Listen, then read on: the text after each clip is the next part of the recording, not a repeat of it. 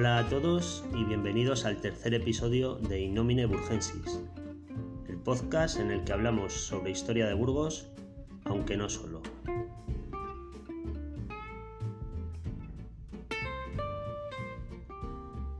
Y hoy desplazándonos casi a lo largo y ancho de toda la provincia, visitando monumentos megalíticos desde el Valle de Mena hasta las tierras de Lara, pasando por la comarca de Sedano, el Valle de Angulo o la Sierra de Atapuerca.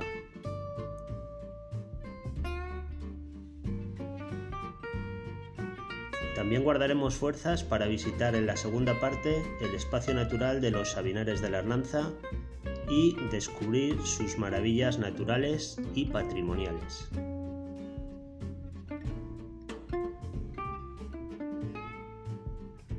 Como siempre, y antes de empezar, os doy las gracias a todos por escuchar y compartir el programa. Gracias también a los nuevos seguidores en Instagram.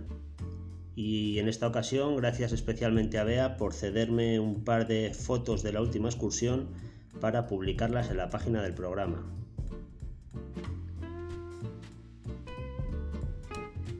Esta vez, más que nunca, os animo a que le echéis un vistazo a nuestro Instagram para que si con lo que os voy a contar no os resulta suficiente, las imágenes os hagan salir rápidamente a conocer los lugares que vamos a visitar.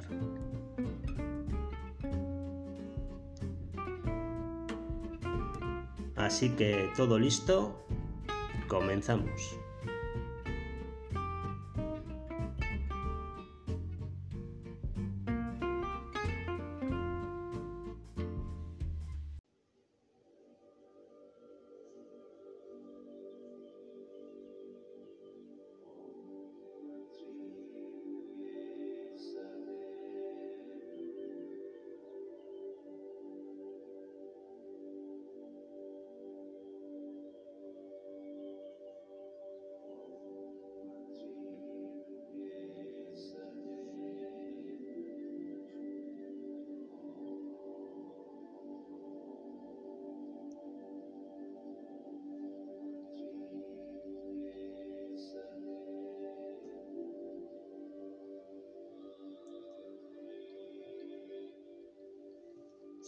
Que en la provincia de Burgos hay más de 160 monumentos megalíticos? ¿Sabías que muchos de ellos están en franco peligro de desaparecer? ¿Sabías, sabes, qué sociedades crearon esos monumentos? Pues de esto es de lo que vamos a hablar en la primera parte del, del programa de hoy. Del megalitismo fundamentalmente en la provincia de Burgos, pero para empezar tenemos que hacer un breve esbozo de lo que el megalitismo supuso como fenómeno cultural, dónde surgió, cómo surgió, por qué, ese tipo de, de cuestiones que nos van a hacer entender mucho mejor estos monumentos realmente curiosos, realmente extraños, realmente atractivos que vamos a conocer en, el episodio de hoy. El megalitismo surge eh, como fenómeno cultural en Europa Occidental, en el Mediterráneo Occidental fundamentalmente, también en toda la fachada atlántica de Europa, en las Islas Británicas y en la isla de Irlanda. Y lo hace a partir de el año 5000 a.C. aproximadamente, que corresponde con el inicio del periodo neolítico en el lugar que nos ocupa, en Europa. El neolítico llevaba ya casi tres milenios en funcionamiento en lugares como Egipto o el creciente fértil en torno a los ríos Tigris y Éufrates. Pero las, las sociedades evolucionan de manera diferente y en Europa, como digo, hasta el 5000 a.C. no se puede hablar de una entrada de las sociedades en el neolítico. ¿Qué tiene de, especial este cambio, este paso del paleolítico al neolítico?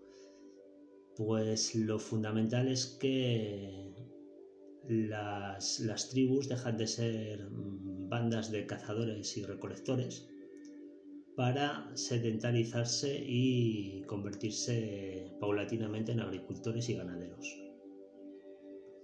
Esto lleva aparejado un montón de, situaciones que no tenían un precedente.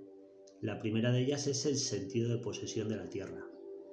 Cuando yo tengo un terreno en el que hago que pasten mis ganados, en el que estoy cultivando mi, alimento, mi cereal, ese terreno empiezo a verle como una posesión. Y estas posesiones hacen que las sociedades eh, se conviertan también en sociedades más jerarquizadas.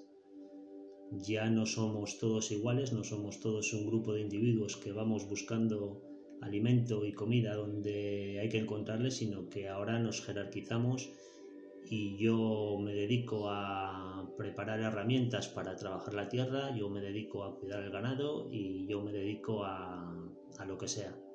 La sociedad se ha jerarquizado y esto se ve muy bien en los enterramientos. Los enterramientos a partir del neolítico empiezan a, a ser eh, diferentes, no son todos iguales. Empieza a haber eh, ajuares en, en algunos de, de las tumbas y, esto hace que, efectivamente pues haya ya una diferencia ahí de jerarquía entre jefes, eh, jefecillos y, otro tipo de, personajes de, esa misma sociedad. Pues en, esto, en este contexto es donde nace el megalitismo, que se va a extender muchísimo en el tiempo, desde, como digo, desde el neolítico. En, en Irlanda ya hay algún monumento que está datado desde el año 5400 a.C. Incluso en Stonehenge, en, el Reino Unido, el famoso Stonehenge, se han encontrado construcciones de madera que tienen en torno a los 8000 años y que pueden considerarse también construcciones megalíticas. Eh, evidentemente las construcciones de madera han desaparecido, lo que quedan son pues, restos que, que se, son capaces los, los investigadores de saber que han estado ahí. El caso es que, como digo, se va a prolongar el megalitismo mucho en el tiempo, a lo largo de tres periodos diferenciados. El primero es el, que comentaba neolítico, que va desde el año 5000 hasta el 3400 aproximadamente antes de Cristo. A continuación llega el calcolítico, que va hasta el 2500 antes de Cristo aproximadamente, y ya se solapa con el de la Edad del Bronce, que llega aproximadamente hasta el, hasta el año 1300 a.C., son los últimos monumentos megalíticos fechados. Donde más se perdura el megalitismo, pues en el sur de la península ibérica. También es allí donde las sociedades son más complejas. El tiempo ha pasado y las sociedades se han acomplejado, se han complejizado, perdón, todavía mucho más. En Portugal, en torno a la historia del Tajo y en los Millares en Almería ya hay poblaciones fortificadas cerca de estos monumentos. Eh, pues bien, eh, más o menos tenemos un poquito la idea de, en qué contexto surge el megalitismo y ahora lo que vamos a saber es eh, cómo son estos monumentos megalíticos.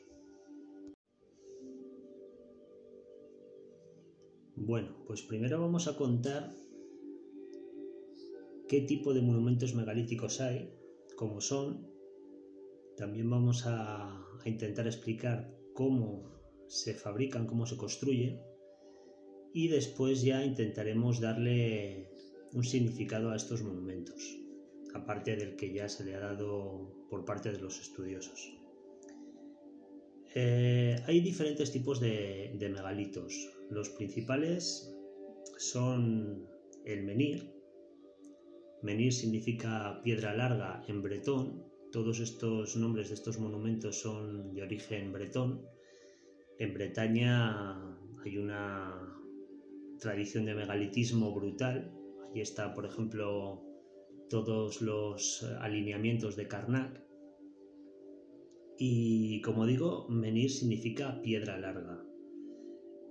Mm, puede aparecer él solo, puede aparecer en un grupo de varios, entonces se forma un alineamiento, como comentaba hace un momento en el caso de Karnak, o pueden aparecer también formando círculos, entonces son llamados Kronler. El más famoso sin duda es el de Stonehenge. Eh, de hecho, Henge es la, forma en la que en las Islas Británicas llaman a, estas agrupaciones formando círculos de, los meniles. La siguiente, el siguiente tipo de monumento megalítico es el dolmen. Dolmen significa, también en bretón, mesa de piedra, men es piedra, dol es mesa, y el dolmen está formado por dos o más ortostatos, que son las piedras enormes que forman estos monumentos, sobre los que se apoya una losa horizontal. Efectivamente, como, como os lo estáis imaginando, tendrían claramente la forma de una mesa. El dolmen puede ser mucho más eh, sofisticado cuando se trata de un dolmen de corredor. Estos son los que más abundan en la provincia de Burgos, luego haremos un repaso de algunos de ellos. Y funcionan, digamos, eh, o están estructurados de la siguiente manera. Hay un pasillo formado por ortostatos, que puede ser de una longitud variable, en un punto determinado esos ortostatos eh, están ya eh, sujetos por un o, cruzados por una losa horizontal que hace de dintel de la puerta por la que se entra a la cámara, que es una cámara eh, circular de diámetro también variable, formada por, por ortostatos alrededor, por piedras muy grandes, que normalmente ahora les vemos tal cual, originalmente sobre esas piedras en, vertical había otras losas en horizontal que tapaban, digamos, este, este círculo y sobre, sobre, esa piedra luego se formaba una especie de, de túmulo con tierra que, bueno, luego explicaremos un poquito cómo se hacía. Bueno, ¿y cómo se construían estos monumentos megalíticos? Pues la verdad que no, tenía que resultar una tarea nada fácil. Hay que pensar que estamos hablando de piedras que en algunos casos superaban con creces las varias toneladas de peso y que para primero para extraerlas de la cantera pues ya requerían de un trabajo ingente. Tenía que ser desde luego una labor comunitaria. Desde el momento en que se extraían de la cantera había que transportarlas hasta el lugar que se había elegido para, edificar el, monumento y ese transporte se hacía o se cree que se hacía eh, moviendo las piedras eh, apoyadas sobre troncos, con lo cual la fricción era menor y, se, podían, se podían mover con mayor facilidad. En la zona en la que se iba a construir el, monumento en cuestión se hacían unas zanjas y sobre esas zanjas se posaba posteriormente cada una de las piedras, cada uno de los ortostatos, que luego esa zanja se retacaba con tierra para que quedaran perfectamente fijados. Una vez colocados estos bloques, lo que, lo que se iba haciendo era hacer una especie de túmulo hasta llegar a la altura de la parte alta de la piedra para eh, utilizar ese túmulo de rampa y colocar la piedra o las piedras verticales horizontales perdón, que iban a ir sobre los, ortostatos que habían quedado hincados en, el suelo. Esto para construir los dólmenes de, de, corredor, que es de los que más vamos a hablar. Así que mm, eso era un trabajo que perfectamente se puede hacer, pero que necesita un trabajo en comunidad y eso solo lo puede dar una sociedad eh, jerarquizada que, que, digamos van todos a una. La cuestión ahora es saber por qué se hacían estos enormes esfuerzos para mm, prácticamente simular una cueva cuando cuevas había y se podían encontrar perfectamente en cualquier parte, especialmente en la provincia de Burgos, que es una zona muy cárstica. Entonces, ¿por qué se hacía? Pues algún, algún misterio tenía que haber ahí, alguna, algo tenía que, que hacer que, la gente tuviera la, necesidad de hacer este tipo de monumentos y con una finalidad, evidentemente. Se han hecho algunos estudios sobre cuánto se tardaría en, hacer eh, según qué tipos de monumentos.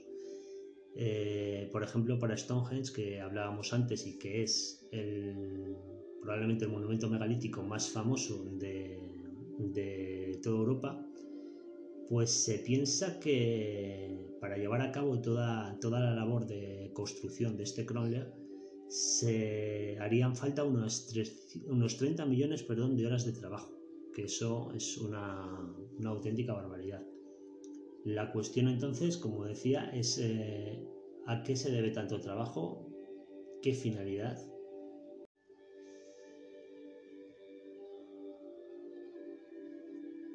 Bueno, la finalidad que tenían estos monumentos no está nada clara.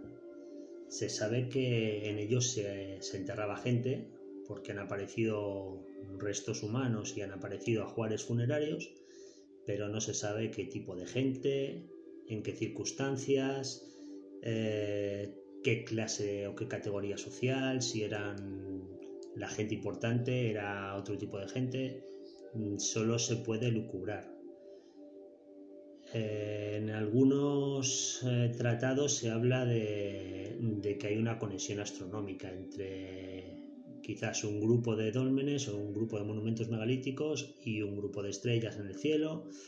No hay nada constatado sobre ello tampoco. Eh, otra de las cosas de las que se habla es de que pueden marcar calendarios solares. Ahí sí que podría haber cierta, cierta verosimilitud. En la Edad Media los milagros de la luz y tal estaban bastante de moda. En Burgos tenemos, por ejemplo, el, famosísimo de San Juan de Ortega. Otro, al parecer, que, hay en la Cartuja de Miraflores. Pero esto, eh, retrasado en el tiempo, pues en eso, en torno a los 3.000 años o incluso más, ¿Es posible? Pues eh, parece que sí. En Stonehenge eh, parece que, sí que el sol figura o aparece por las piedras en determinado momento del solsticio de verano. Eh, parece que en algunos dólmenes de corredor sí que podría quedar de alguna manera reflejado el, el último rayo de sol del solsticio de invierno en el fondo del corredor y solamente ese día eh, en fin, al final estos monumentos tenían que tener una importancia capital, pero no se tiene mm, para nada claro eh, cuál era su finalidad. Pero estar construyendo dólmenes durante milenios en un área tan grande como toda Europa Occidental significa que alguna, alguna, algún significado profundo para esos pueblos tenía que tener. Si hay un personaje asociado al megalitismo y a, estas sociedades que crearon los monumentos megalíticos, es sin duda la, de el chamán. Chamán, que es una palabra de origen tungú, un idioma siberiano, que significa el que sabe, y que era un personaje que estaba al margen del resto de la tribu, al margen no porque estuviera marginado, sino porque era diferente, era ese personaje que era capaz de comunicarse con el mundo de los espíritus. No solo con el, con el mundo de los espíritus, sino que era capaz de viajar a ese mundo de los espíritus, eh, interactuar con ellos, entrar en el mundo sobrenatural, también en ocasiones eh, efectivamente era capaz de, curar enfermedades, aunque esa idea de chamán como curandero o de chamán como, como sacerdote de, aquellas sociedades pues está un poquito eh, lejos de, ser real. Tampoco la de, la de brujo, la imagen de brujo. El chamán realmente era eso, una especie de vínculo entre el mundo en el que se vivía y el mundo al otro lado, el mundo de los muertos, el mundo de los eh, dioses, el mundo de los seres que estaban al otro lado de, de las personas que vivían en el, en el mundo físico. Oye, una cosa, Carlos. ¿Se dice burgensis o burgensis? Que no está la U, o las dos.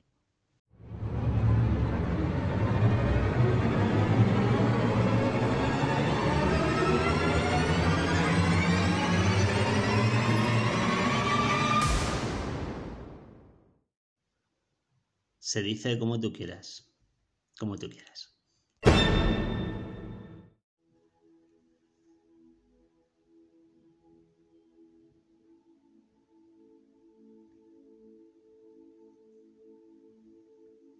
Vale, pues antes de pasar a teorizar sobre cuál es la verdadera función de estos monumentos megalíticos, nos vamos a venir hasta, hasta la provincia de Burgos para hablar de, nuestros principales monumentos, fundamentalmente, como os decía antes, de dólmenes.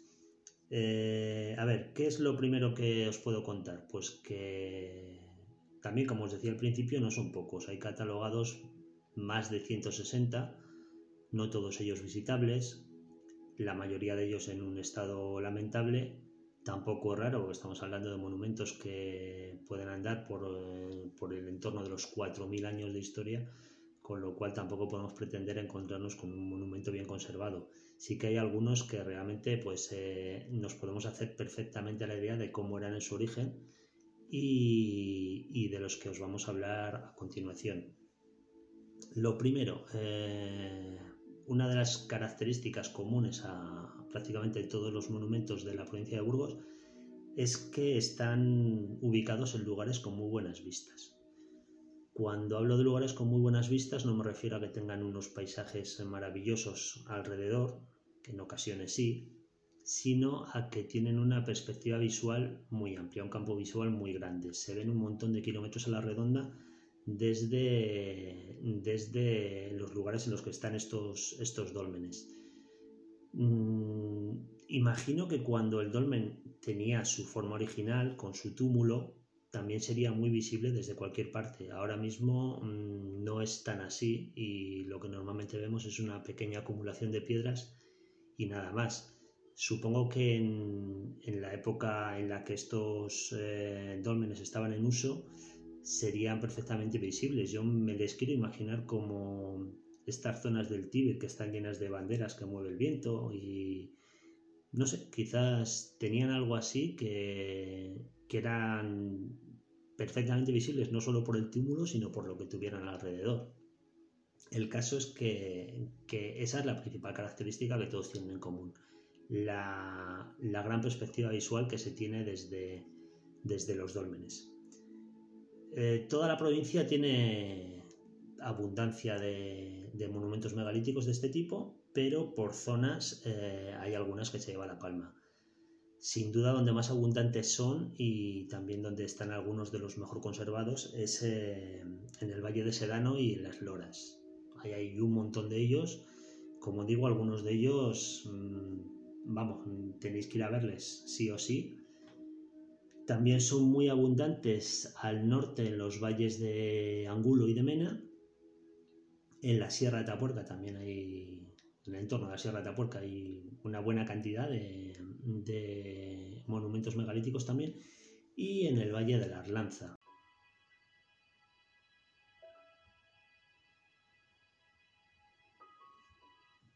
Bueno, pues ahora vamos a hablar de, algunos monumentos en, en particular eh, voy a elegir los, mm, los, que más conozco, los que más he visitado, los que me parecen más, más bonitos, más atractivos, pero os recomiendo que visitéis una página que se llama eh, www.megalitos.es en la que tenéis una cantidad de información sobre todos los megalitos de la provincia de Burgos increíble, cada, cada megalito y recordad que os comentaba que había más de 160 en toda la provincia pues cada uno de ellos con su ficha, con su explicación, incluso con su ubicación en coordenadas, la verdad que merece la pena que le echéis un vistacín.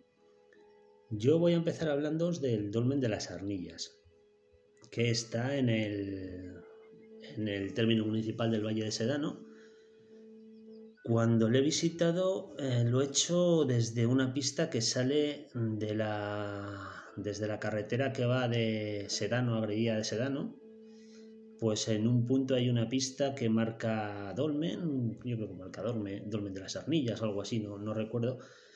Y, y, nada, pues es continuar esa pista para adelante. En un principio sí que se va por una zona más o menos arbolada y continuación ya se entra en el páramo, se continúa ascendiendo, ascendiendo, ascendiendo. No hay nada, nada más que bueno, pues un, territorio de páramo muy inhóspito. Hay bastantes vacas, eso sí, porque debe, haber por allí alguna vaquería o algo así. Las vacas están en el, pues por el, por el monte tranquilamente de hecho, se suelen acercar bastante pensando que las vas a sal o algo así. O sea que si, vais para allá, no os preocupéis si veis que las vacas eh, de repente se arraciman en, torno al camino esperando a que vosotros lleguéis. Eh, ¿Qué tiene de particular este dolmen de las arnillas? Pues lo fundamental es que conserva el túmulo. Seguramente se ha restaurado pero le conserva. Entonces la entrada al, dolmen a través del corredor, cuando ya entras a la cámara y está todo absolutamente oscuro, mm, nos hace mm, tener una idea más o menos mm, de cómo era ese, ese tipo de entrada en el monumento cuando, cuando estaban en uso.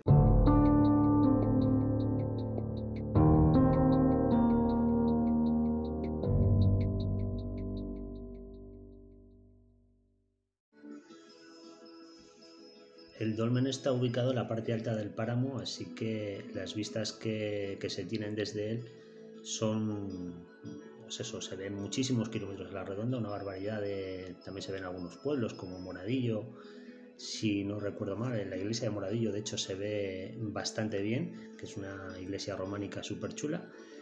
Y, nada, lo que os decía, lo que realmente tiene de especial este, este monumento, que no tiene la mayoría, o, por lo menos ninguno, ningún otro que yo conozca en la provincia de Burgos, es que conserva el túmulo. Así que nada, os recomiendo que le veáis y que es verdad que la, el, el, acercamiento hasta el dolmen es larguito, tres cuartos de hora caminando, yo creo una hora estáis allí, pero, pero bueno, sí, creo que, que os gustará, que os merecerá la pena.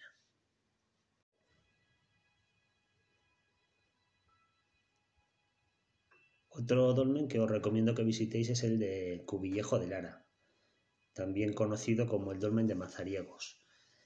Está al norte de Mazariegos, al sur de Cubillejo de Lara. Para llegar lo mejor es que lleguéis hasta, hasta el pueblo de Cubillejo de Lara y antes de tomar la curva de entrada al pueblo hay una pista a la derecha que indica, indica dolmen, dolmen de Cubillejo y, nada, por la pista podéis acceder hasta él, pues justo hasta el propio dolmen. Si no, si vais caminando, pues tenéis una, tiradita de igual media hora o también tres cuartos de hora hasta llegar. También se puede acceder por otros puntos. Eso ya, bueno, pues es cuestión de que cuando organicéis la excursión, pues decidáis por dónde os vais a acercar hasta, hasta el dolmen. Este dolmen es, a mí me parece súper chulo, está en una zona muy abierta, eh, se ven por un lado hacia el sur pues la Muela y las Maulas y por el otro lado hacia el norte Peñalara, se ve el Picón del Conde también eh, y él está pues ahí en esa parte de, valle digamos entre esas dos eh, cadenas de montañas. Alrededor mm, pasa un pequeño riachuelo normalmente en muchas ocasiones está, está seco eh, pero luego el dolmen en sí, pues eso, tiene su, su pasillo de corredor, que tiene en torno a los, no sé, calculo 10 metros quizás. Tiene también el ortostato vertical que hace de dintel para entrar a la cámara y todos los ortostatos del círculo de la cámara. Eh, ¿Qué tiene de especial este, este dolmen? Por, lo que le, le, estoy comentando especialmente, pues porque tiene una piedra con tres grabados. Eh, una pena que cada vez que voy están más deteriorados por la intemperie. Al final este dolmen tiene en torno a los 5.000 años. Y, bueno, eh, son. Os pondré fotos en Instagram, pero se ven dos figuras esquemáticas de animales con sus cuatro patas. Y lo otro que podría ser quizás una hoja con, las, con los nervios de la hoja, la verdad que no, ya no se ve muy bien. Pero a mí me parece flipante, pues eso, que un monumento de hace 5.000 años tenga todavía unas, unas marcas que alguien hizo en la piedra y que todavía sean visibles, pues eso, 5.000 años después. Dolmen de Cubillejo de Lara, no os lo perdáis. Otra visita que os recomiendo es la del dolmen del Moreco, que está en, el entorno del pueblo abandonado de Huidobro, en, la olla de Huidobro. Se accede con coche también hasta, hasta el mismo dolmen, así que este es muy, muy fácil de visitar y está restaurado, como el de Cubillejo de Lara o el de las Arnillas. El hecho de que estén restaurados eh, lo que nos asegura es que tenemos, eh, aparte de un panel explicativo, pues nos podemos hacer un poquito más a la idea de cómo eran estos, estos monumentos en el momento en el que estaban en uso. Eh, tiene su pasillo de corredor con todavía dos lajas enormes en horizontal que hacen de dintel de entrada a la cámara y, la cámara tiene un diámetro de, 24 metros, o sea que es grandecita. Eh, el entorno, pues como, como, el de las Arnillas o como el de, el de Cubillejo de Lara, muy abierto, con, unas vistas hacia todos los lados, eh, pues eso, muy, se abarca mucho, mucho territorio y, nada, un sitio que también es altamente recomendable si os gustan este tipo de monumentos. Y el último de los monumentos de los que os voy a hablar es el, dolmen de la Cotorrita, que está en Porquera de Butrón, en el municipio de Los Altos, no excesivamente lejos del anterior, de, el, de la olla de Budobro, el del Moreco. Y, nada, este para llegar, pues eso, si, si vais desde Burgos, antes de bajar el puerto de la Mazorra, la carretera que a la izquierda nos lleva hacia Dobro y hacia Pesquera de Ebro. Y llegando al pueblo de Porquera de Butrón, pues a la izquierda una pista que este, la verdad que está muy cerca del pueblo, yo calculo que en, medio kilómetro así has llegado. Está como los anteriores, pues más o menos restaurado. Eh, en las proximidades hay una nava que se corresponde, se corresponde con una antigua laguna, lo que nos indica también que esa especie de, de conexión entre este tipo de monumentos y zonas acuáticas, bien sean fuentes, bien sean lagunas, bien sean pequeños riachuelos, como en el caso de Cubillejo de Lara, pues en muchas ocasiones se daba. Bueno, pues estos son los cuatro dólmenes que yo más os recomiendo, pero que, como os decía desde el principio, pues que sepáis que hay muchísimos más. Algunos tan famosos como el dolmen de Busnela en la merinda de Valdeporres, o los eh, dólmenes de Tubilla del Agua, los Ruyales del Páramo, eh, los, los, de Atapuerca, Ortiguela, en fin, no, no tenéis excusa para no visitar algún dolmen en alguna de las excursiones que hagáis por, la provincia.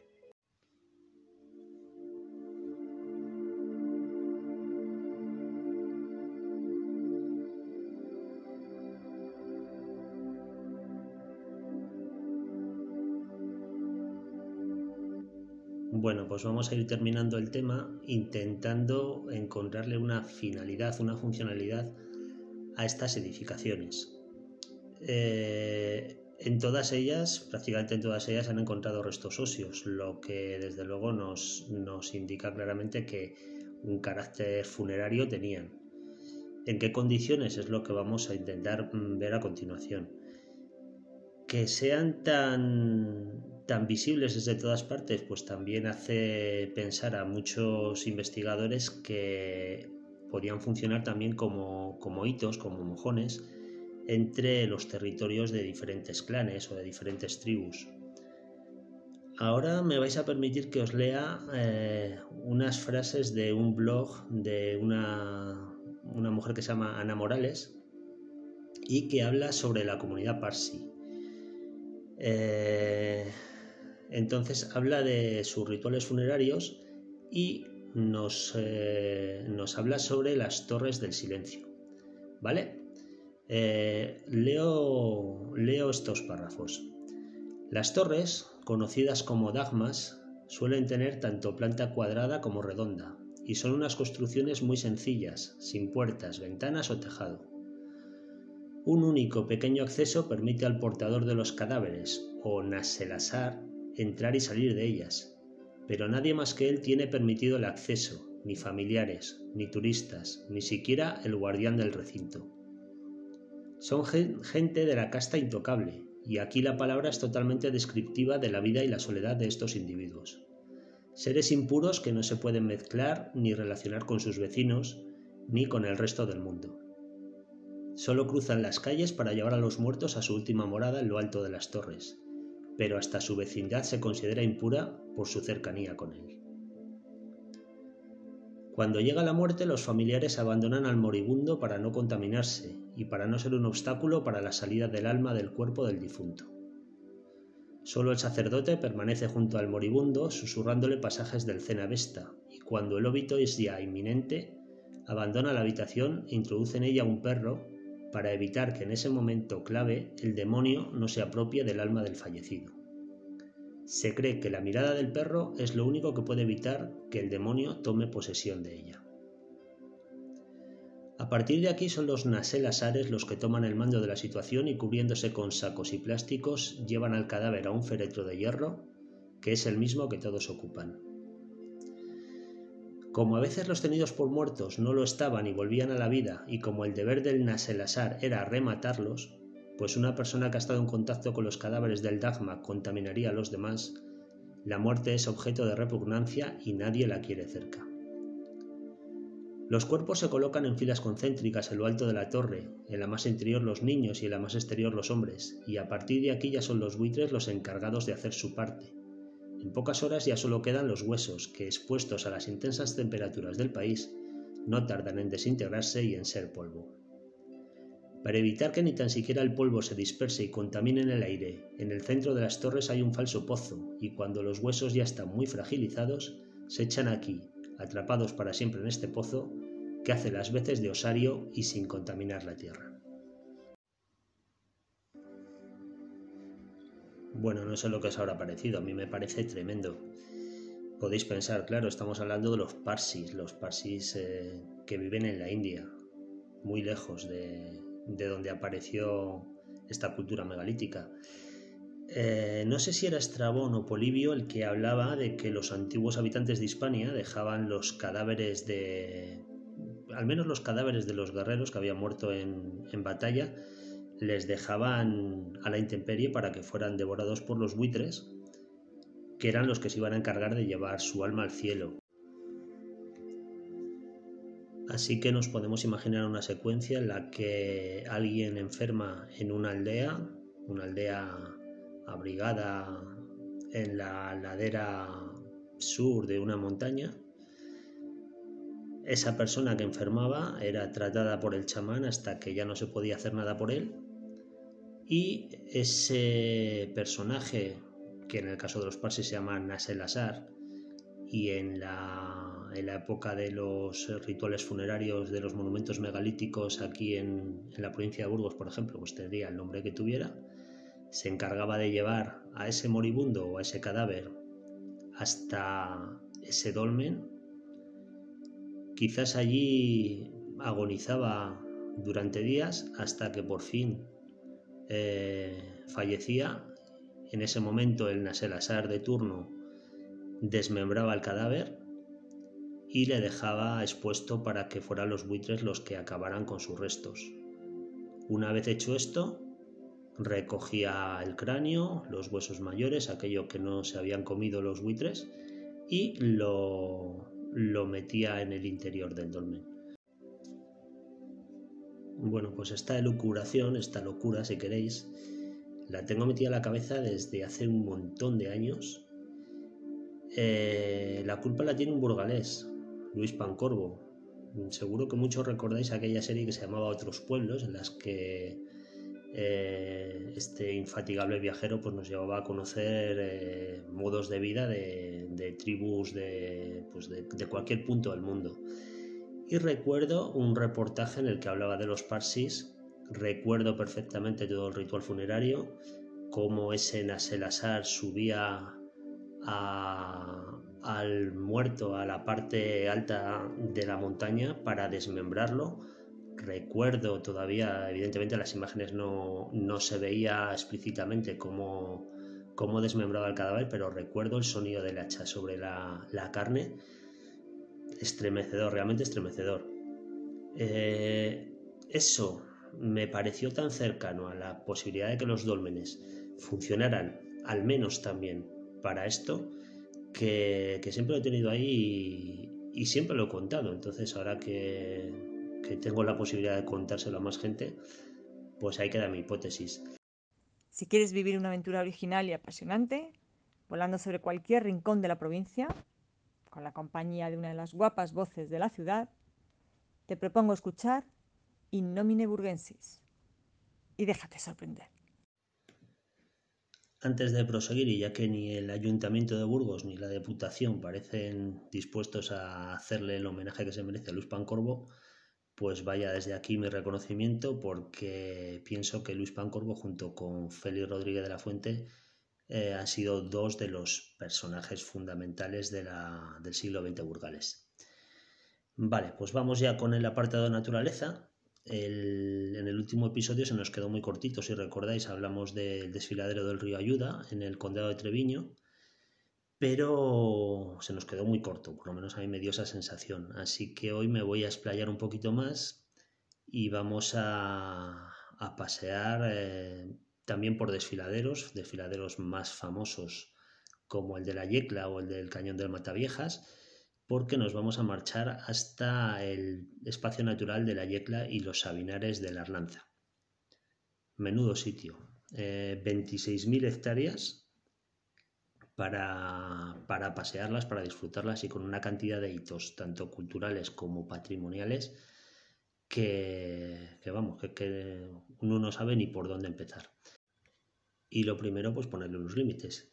Los Sabinares de la Arlanza coinciden más o menos con lo que es el, valle medio del, del, río Arlanza, que como sabéis nace en Fuente Sanza, en Quintanar de la Sierra, y, el espacio en sí estaría delimitado más o menos al, sur por las peñas de Cervera y la meseta de Carazo, la famosa peña Carazo también, y el cañón del Mataviejas, y hacia el norte por el monte Gayubar y la Sierra de las Mamblas, con, eh, por ejemplo, el Pico Muela, que es eh, creo que el más alto de la zona, ¿vale?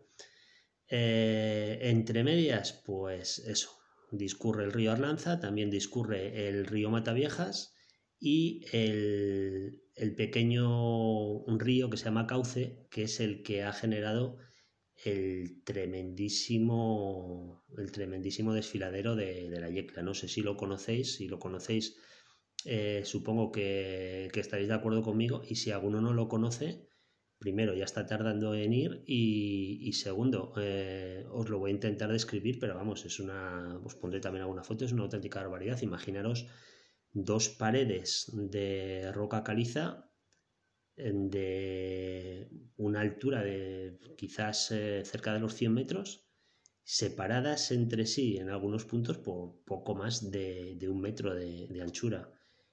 Abajo el, río Cauce, un, río súper pequeño que, yo cuando le veo siempre pienso que es un, no sería un mal sitio para hacer barranquismo y, alrededor una colonia de buitres espectacular.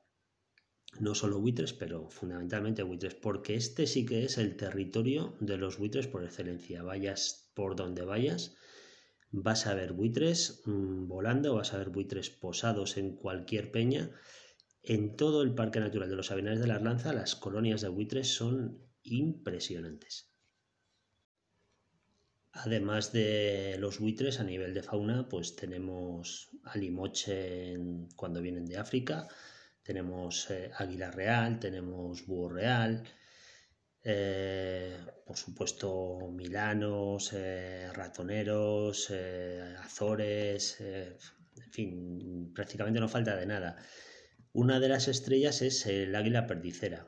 Mm, en un pequeño una pequeña barranca que hay a la, a la derecha de la carretera que va de Ortiguela Covarrubias, pues hay una zona eh, muy extensa, vallada, en la que se está reintroduciendo, o, teóricamente se está reintroduciendo allí, el, águila perdicera que había desaparecido. Así que, nada, es una zona que el paseo es bonito, el, la canal por la que se pasa al final es eh, súper, súper chula. Y, si encima estamos consiguiendo que allí sean capaces de, medrar las águilas perdiceras, pues mira, miel sobre hojuelas. Eh, con respecto a mamíferos, pues bueno, mm, de todo lo que se os pueda ocurrir. En cuanto a los grandes mamíferos, eh, por supuesto jabalí y corzo como en todas partes, por supuesto zorro como en todas partes. De una manera más intermitente también se, ha visto eh, lobo. Hay gato montés, eh, hay otros mustélidos como, como, el tejón. Si nos acercamos al, al cauce del río, yo he visto bisón americano que ya se ven en todas partes, pero parece que también queda algún bisón europeo. Eh, así que nada, a nivel faunístico, un sitio súper recomendable. Desde el punto de vista botánico, pues estamos hablando de los sabinares de la Arlanza, así que su árbol emblemático es la sabina. Eh, las sabinas crecen en, medran muy bien en buena parte del centro y el este de la península, en zonas elevadas, con clima continental y con terreno calizo. Aquí se dan esas circunstancias, pero el hecho de que una buena parte de, estos sabinares estén al abrigo del cañón del río Arlanza hace que sean unas formaciones más densas de lo que suele ser habitual. Si en un bosquete de sabinas, eh, como norma general, hay 200 pies por hectárea, pongo como ejemplo, pues en este caso son bastantes más. De hecho, son formaciones bastante cerradas y, de ahí también pues la, espectacularidad del paisaje que generan.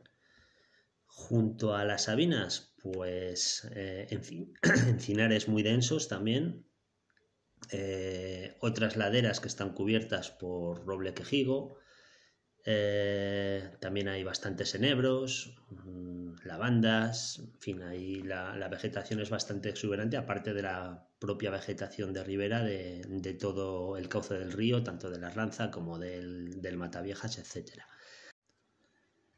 ¿Qué más os voy a contar? Pues desde, desde el punto de vista todavía paisajístico, las dehesas. Eh, hay dos especialmente chulas, que son la dehesa de Ortihuela y la de Mambrillas de Lara, está muy cerquita la una de la otra, las dos en la, en la cara norte de, de la Sierra de las Mamblas.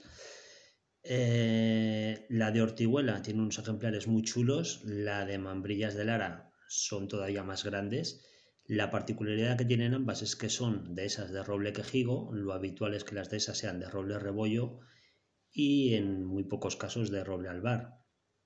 Así que estas de roble quejigo son, son interesantes por eso, porque son particulares y en el caso de la de Mambrillas de Lara además porque muchos de esos árboles están adornados con retratos de los ancianos del pueblo es un paseo muy bonito. Igual hay 50 retratos de, abuelitos del pueblo y tal que, hacen que el recorrido sea, realmente chulo. Otra de las cosas que os quería decir también desde el punto de vista botánico es que si hacéis ese recorrido por la dehesa de, de Mambrillas de Lara, os vais a encontrar con ejemplares de haya.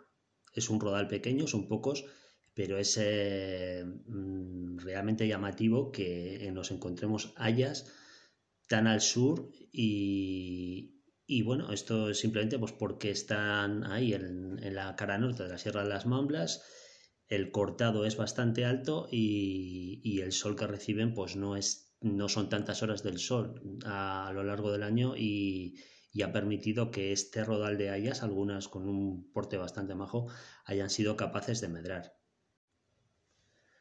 En cuanto a excursiones, pues no os voy a dar una lista de todos los sitios que podéis visitar porque sería interminable. Basta con que dejéis el coche aparcado en cualquier apartadero, en cualquier entrada de camino, lo que sea, y os leéis a andar, que vais a ver unos sitios súper bonitos. Pero hay una serie de, de lugares que sí que merecen una mención aparte, y voy a empezar por el Museo del Carbón.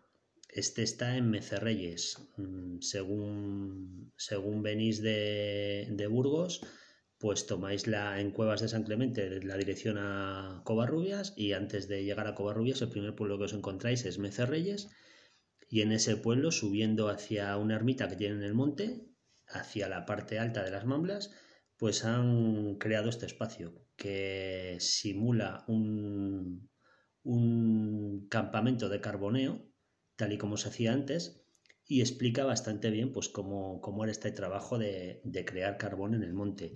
De hecho, el último carbonero que pervivió en la provincia de Burgos eh, lo hizo en un pueblo muy cerca, que es en Retuerta, y yo creo que estuvo activo pues, hasta finales de los años 80 o quizás incluso primeros de los 90.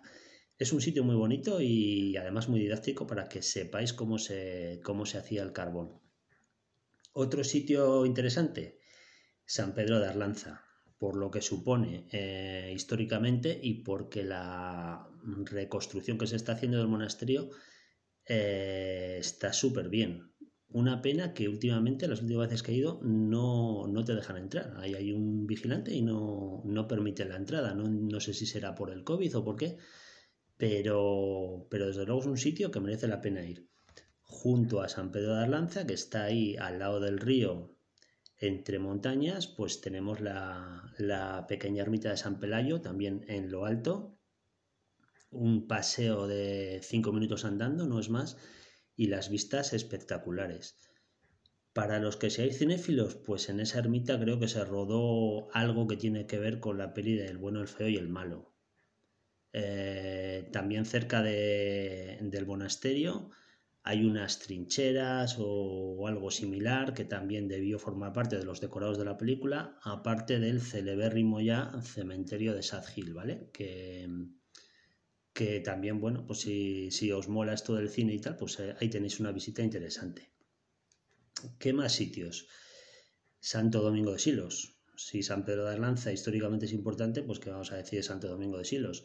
Este además es un pueblo vivo, es un pueblo que tiene pues eso, mucha vida turística y que, la verdad que vais a disfrutar tanto del pueblo como del entorno. Muy cerquita de Santo Domingo de Silos, a 3-4 kilómetros, el desfiladero de la Yecla. No os lo perdáis, porque ese paseo por, ese, por esas pasarelas eh, a través del desfiladero, que no son más de 300 o 400 metros, calculo andando, y la verdad que impresiona.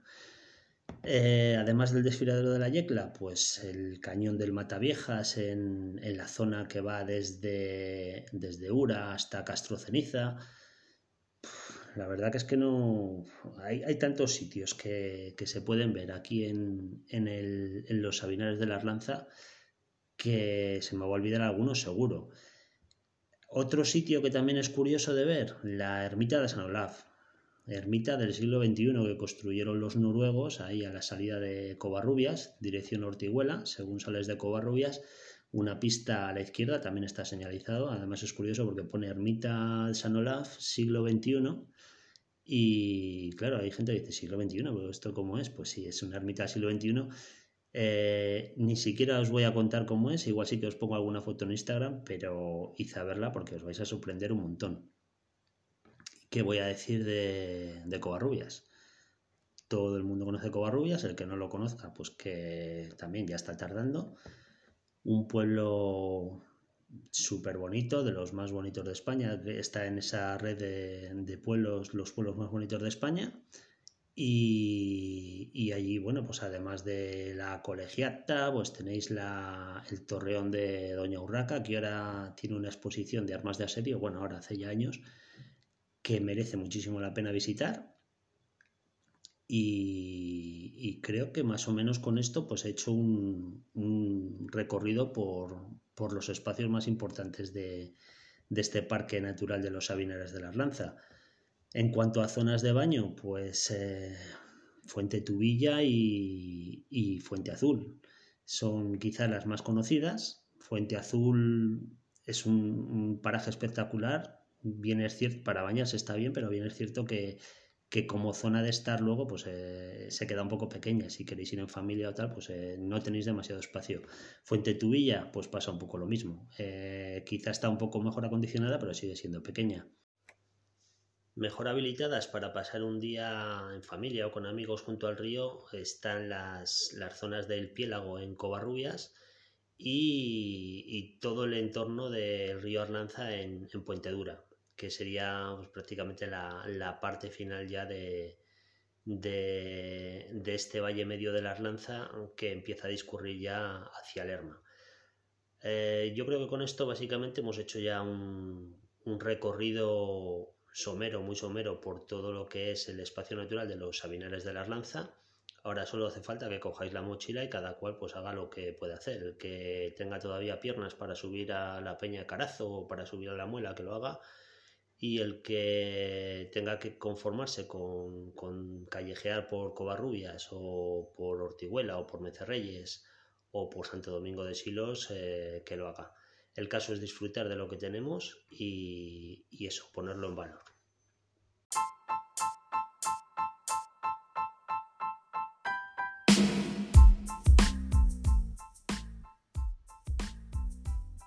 Pues hasta aquí hemos llegado con el episodio de hoy.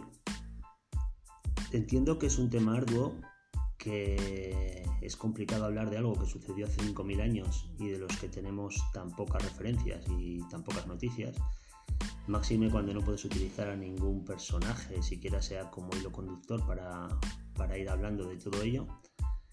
Pero bueno, espero que os haya resultado más o menos interesante. Yo creo que merecía la pena hablar de ello. Eh, entiendo que la parte de los rituales funerarios es bastante escabrosa, pero es una de esas cosas que tenía metida en la cabeza desde hace tiempo y que me apetecía, me apetecía comentar aquí en el podcast. Eh, poco más que contaros, sabéis que estamos en prácticamente todas las plataformas de, podcast, nos podéis escuchar en, Anchor FM, que es donde tengo alojado el podcast, pero también en Spotify, en Vivos, en Pocket Cast, en Google Podcast eh, y en unas cuantas más que, ni lo sé cómo se llaman, ¿vale? Eh, también la página de Instagram para que nos comentéis lo que os parezca bien. También podéis dejar comentarios, por supuesto, en iVoox eh, si, nos escucháis por ahí. Y eso, eh, mirad las fotos que merece la pena. Nada más, nos escuchamos en el siguiente episodio. Por supuesto, salid, descubrid y disfrutad. Un saludo amigos.